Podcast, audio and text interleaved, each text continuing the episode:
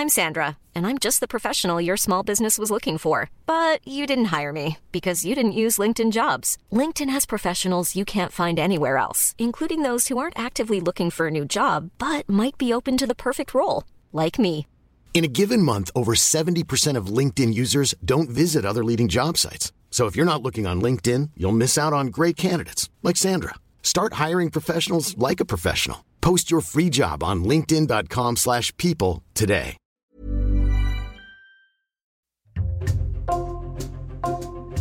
Bonjour, c'est Jules Lavie pour Code Source, le podcast d'actualité du Parisien. Le mouvement de colère des agriculteurs ne semble pas faiblir, avec des opérations de blocage de plusieurs routes près de Paris lancées dans l'après-midi du 29 janvier. Que dénoncent les exploitants? Quelles sont leurs principales revendications? Pourquoi les premières réponses du gouvernement n'ont-elles pas suffi à mettre un terme à cette crise? Quelles en sont les raisons profondes? Code Source fait le point aujourd'hui avec deux journalistes du service économie du Parisien, Enola Richer, reporter, et David Charpentier, chef adjoint de ce service.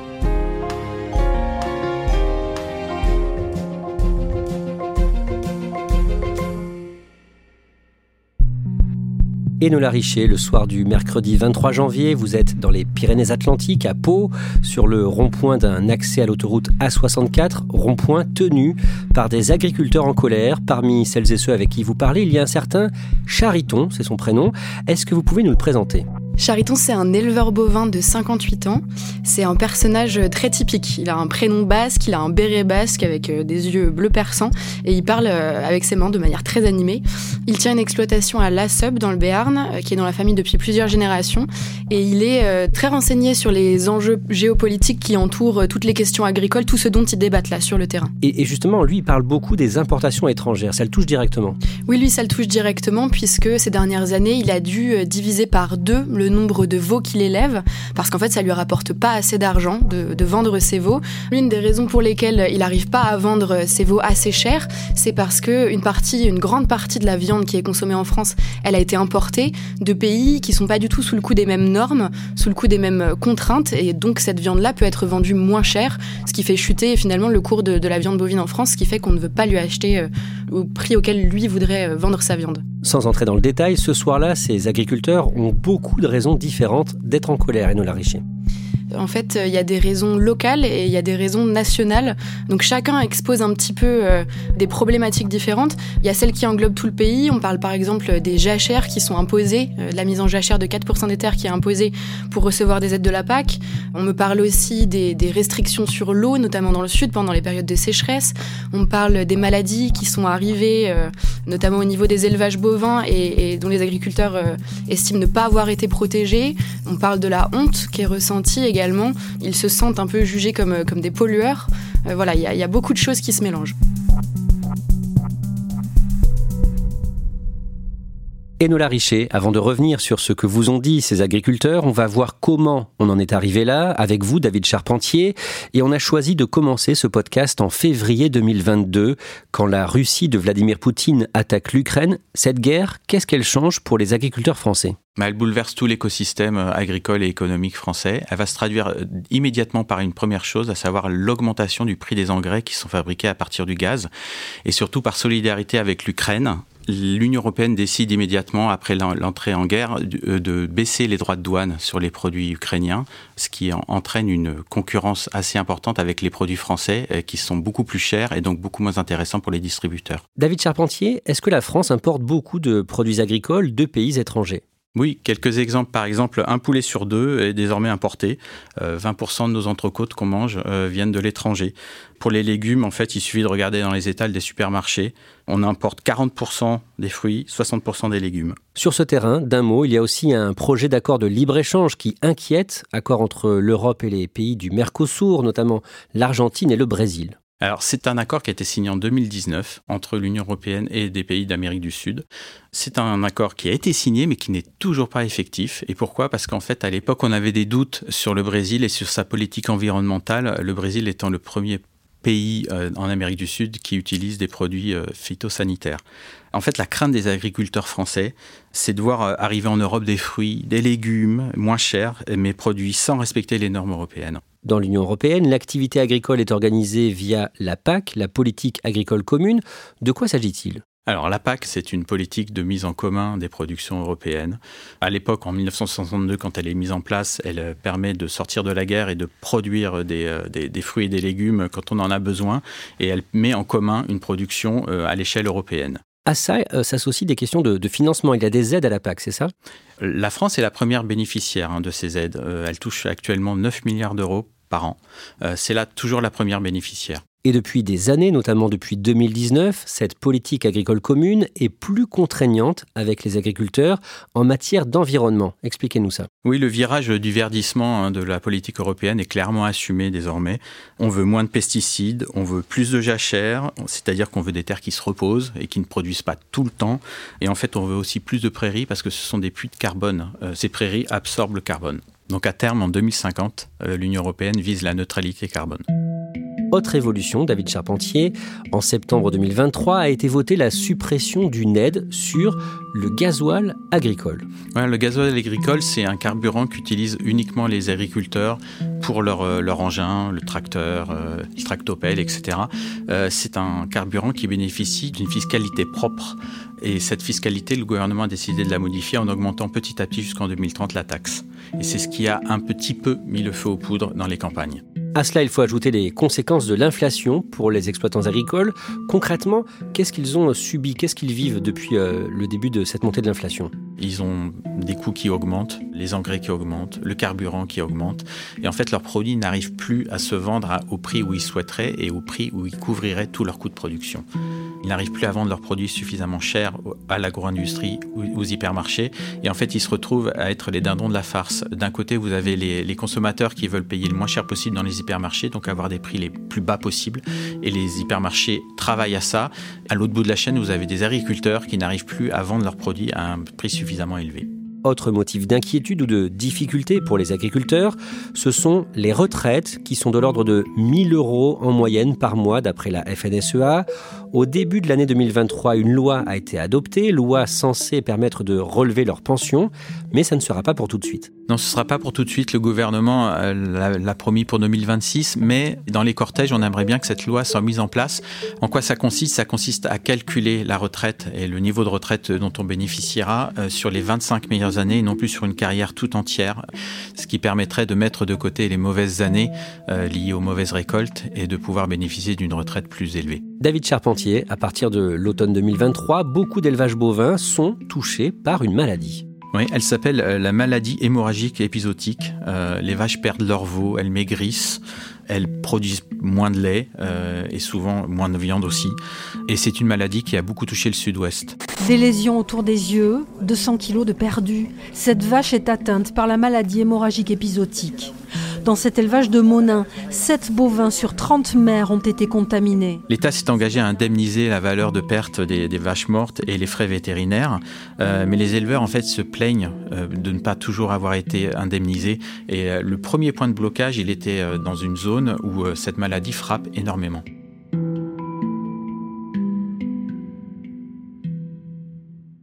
Enola Richer, au mois de novembre, dans plusieurs régions de France, des agriculteurs manifestent leur ras-le-bol de façon symbolique. Oui, pendant plusieurs nuits, des panneaux de signalisation à l'entrée des villages vont être euh, retournés, donc euh, les panneaux avec le nom des villages écrits dessus. C'est une opération qu'ils appellent l'opération On marche sur la tête. L'idée, c'est de dénoncer la contradiction entre euh, retour vers une souveraineté alimentaire en France, qu'avait promis Emmanuel Macron pendant à peu près la période du Covid, qui rentre en contradiction avec ce qu'on leur demande de faire aujourd'hui. David Charpentier, entre décembre 2023 et début janvier 2024, des agriculteurs manifestent leur colère dans plusieurs pays européens. Oui, notamment l'Allemagne. Euh, il y a des milliers de tracteurs en fait qui vont converger vers la capitale, Berlin, euh, pour protester contre la suppression d'une aide au gasoil. C'est en fait un mouvement qui va essaimer ensuite partout en Europe et on, on retrouve les mêmes revendications en Espagne, en Roumanie, en Pologne. Le vendredi 19 janvier, des agriculteurs lancent plusieurs actions en France, des points de blocage, notamment sur l'autoroute A64 à Carbone, près de Toulouse. On ne bougera pas, de toute façon on est décidé. On est des paysans, on est des agriculteurs, on a le cuir qui est épais. Le froid ça ne nous fait rien, on peut attendre très longtemps. À ce moment-là, Emmanuel Macron et Gabriel Attal, le nouveau chef du gouvernement, nommé le 11 janvier, cherchent à se montrer à l'écoute des agriculteurs. Cette colère fait peur à l'exécutif? Oui, au plus haut point même. Euh, Emmanuel Macron s'inquiète. Emmanuel Macron donne des consignes au préfet de recevoir les manifestants. Le Premier ministre se déplace lui-même sur le terrain pour écouter les manifestants. Visiblement, le gouvernement euh, redoute que ce conflit dégénère et donc prend toutes les précautions pour éviter ce type de scénario.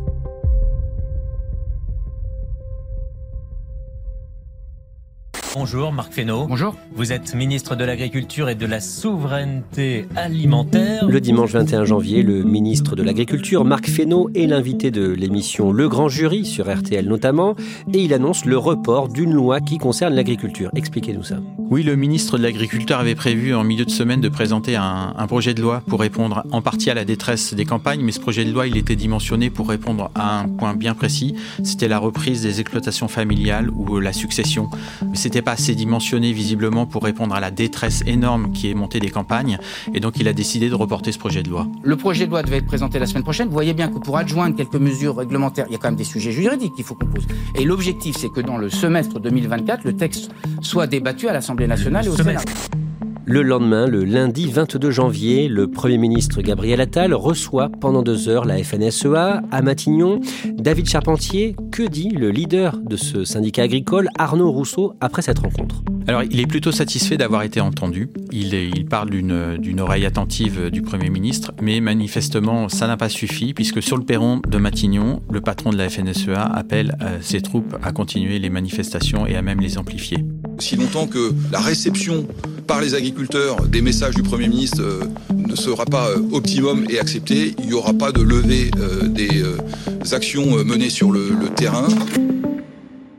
Et Nola Richer, vous, ce jour-là, vous êtes en Seine-Maritime, près de Rouen, à Catenay, sur l'exploitation d'un éleveur de vaches laitières qui produit également des céréales, et il s'inquiète notamment des contraintes environnementales. C'est ça. En fait, lui, il y a deux nouvelles normes euh, qui pèsent en particulier sur euh, cet agriculteur, qui s'appliqueront à partir du mois de mai. La première, c'est euh, l'obligation de mettre une partie de ces terres en jachère, c'est-à-dire des terres sur lesquelles on ne peut plus faire paître d'animal, sur lesquelles on ne peut plus rien cultiver. Et la deuxième, c'est une norme qui s'applique région par région. En fait, la région Normandie, ces dernières années, a supprimer trop de prairies sur lesquelles on peut faire paître les animaux pour les transformer en champs sur lesquels on peut cultiver. Et donc là, les agriculteurs vont devoir repasser ces champs en prairies. Et sur une prairie, on peut juste faire paître ses bovins, par exemple, ce qui est beaucoup moins rentable pour les agriculteurs. Et lui, cet éleveur, du coup, il subit ça directement? Oui, il y a plusieurs hectares de ces terres sur lesquelles il ne va plus pouvoir cultiver et donc il va perdre une partie de son chiffre d'affaires. Cet éleveur, Stéphane Donkel, vous dit aussi que beaucoup de ses collègues sont au bord de la faillite. C'est ça, en fait, ils sont déjà dans une situation difficile maintenant. Il y a en plus ces normes-là qui vont venir peser sur leur chiffre d'affaires. Et en face de ça, il y a des charges qui grandissent. Pour eux aussi, l'électricité va augmenter dans peu de temps. Il y a aussi la détaxe des carburants dont on parlait plus tôt qui va être supprimée et qui va leur faire dépenser plusieurs milliers d'euros en plus chaque année. Lui me parle par exemple pour son exploitation de 10 000 euros à payer en plus par an, ce qui est énorme. Il me dit que ça fait environ 10% de, de ce qu'il dégage comme bénéfice après avoir payé ses charges. Le mardi 23 janvier, très tôt le matin, à Pamiers dans l'Ariège, ce mouvement de contestation est endeuillé. Une voiture fauche une famille sur un point de blocage. Une agricultrice est tuée. Sa fille de 14 ans est hospitalisée, mais elle ne survivra pas à ses blessures. Et Nola Richer, on en revient au début de cet épisode de Code Source. La nuit du mercredi 24 janvier, vous êtes sur un barrage tenu par des agriculteurs à Pau et l'un des participants, Marc Dupuis, qui est aussi membre de la FNSEA, évoque un effet d'accumulation. Ce qu'il dénonce, c'est pas particulièrement les normes une par une, il dit même les comprendre individuellement ces normes, mais c'est vraiment le fait qu'elles s'empilent. Euh, lui utilise beaucoup le mot de carcan, il me dit que ça participe à étouffer les agriculteurs. Donc il y a cet effet d'étouffement et puis il y a aussi dans un second temps le fait que les agriculteurs doivent tout justifier administrativement. C'est-à-dire que dès qu'ils font un acte sur leur exploitation au quotidien, que ce soit soigner une vache, traiter une parcelle, ils doivent tout déclarer pour pouvoir recevoir les aides de la PAC. Et ça, ça leur prend un temps fou. Certains agriculteurs sur le terrain me parlent d'une journée par semaine pour des gens qui travaillent déjà entre 60 heures et 80 heures par semaine. C'est énorme. Un autre manifestant, Jean-Yves, vous dit qu'il a été durement touché par l'épizootie qui frappe depuis septembre une partie des élevages bovins en France. Oui, elle s'appelle la MHE, elle a déjà fait mourir plusieurs de ses bêtes, ou en tout cas tomber malade, et lui estime que l'année prochaine, il aura moitié moins de naissances de veaux à cause de cette maladie. Donc ça va être une perte importante. Mais surtout, il parle d'un sentiment d'abandon parce qu'en fait, cette maladie, elle est arrivée en septembre en France, euh, mais elle était déjà en Espagne avant ça. Lui me dit, en fait, on l'a vu arriver et personne ne nous a aidés, on n'a rien fait pour l'empêcher, on nous a encore une fois laissé nous débrouiller tout seuls. Dans votre reportage, Enola Richer, vous citez aussi Lucas, 20 ans, qui vient il y a quelques jours à peine de reprendre la ferme de son père, son père qui est parti à la retraite.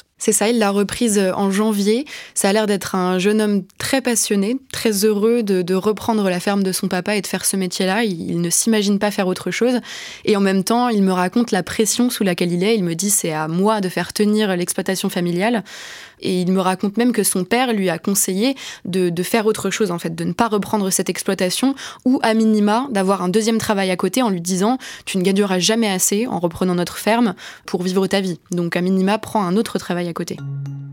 Le vendredi 26 janvier, le Premier ministre Gabriel Attal fait un déplacement en Haute-Garonne dans plusieurs communes. Il rencontre notamment l'un des leaders du mouvement de colère et il annonce plusieurs mesures pour aider les exploitants. Je suis euh, venu parce que vous avez voulu envoyer un message et je suis venu vous dire que le message, on l'a reçu 5 sur 5, que je vous ai entendu et surtout que maintenant l'enjeu c'est d'y répondre. Quand il se déplace en Haute-Garonne, dans l'exploitation au pied des Pyrénées, euh, il annonce immédiatement euh, que l'attaque sur le gazoil non routier n'augmentera pas, contrairement à ce qui avait été envisagé. C'était une des principales revendications euh, du monde paysan. On va arrêter avec cette trajectoire de hausse sur le GNR. Je le dis de manière très claire. Il promet aussi des aides beaucoup plus importantes pour les agriculteurs qui sont victimes, et notamment les éleveurs qui sont victimes de la maladie hémorragique épizootique. Quant à la question des prix, euh, Gabriel Attal a annoncé des sanctions lourdes contre trois industriels de l'agroalimentaire qui ne respectent pas les lois EGalim sur les prix euh, qui garantissent un prix d'achat minimum pour les agriculteurs. Une partie des barrages ont été levés suite à ces annonces, mais le mouvement continue. La FNSEA et le syndicat des jeunes agriculteurs promettent de faire le siège de Paris à partir de l'après-midi du lundi 29 janvier, sans limite de durée. Il y a au total, selon le syndicat, une dizaine de points de blocage en France. Oui, alors euh, la FNSEA, euh, dès, les annonces de Gabriel Attal, a fait savoir qu'elle appelait à poursuivre les blocages, même si certains ont été levés euh, dans la nuit. La semaine qui débute s'annonce décisive pour le mouvement, à la fois pour savoir s'il va s'étendre et à la fois pour le gouvernement s'il va parvenir à répondre à toutes les attentes du monde agricole. David Charpentier, on faisait tout à l'heure l'historique de ce mouvement de colère. Si on prend encore plus de recul, depuis le début des années 2000, le nombre d'agriculteurs en France a très fortement baissé. Oui, il a même été divisé par deux. Ils sont passés de 1 million en 2000 à moins de 400 000 actuellement. Euh, donc c'est vraiment un secteur en disparition complète avec une autre conséquence sur la taille des exploitations euh, qui ne cesse d'augmenter et la population agricole qui vieillit. Dans 10 ans, la moitié des agriculteurs actuellement en place seront partis à la retraite.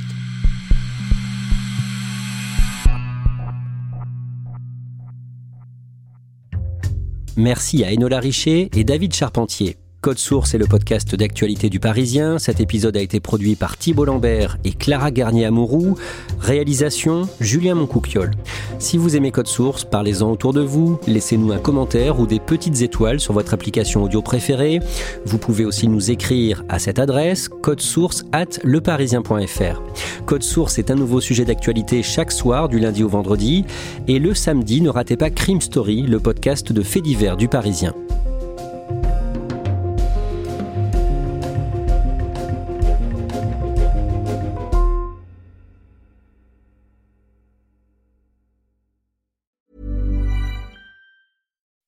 When you make decisions for your company, you look for the no-brainers. If you have a lot of mailing to do, stamps.com is the ultimate no-brainer. Use the stamps.com mobile app to mail everything you need to keep your business running with up to 89% off USPS and UPS. Make the same no-brainer decision as over 1 million other businesses with stamps.com. Use code PROGRAM for a special offer. That's stamps.com, code PROGRAM.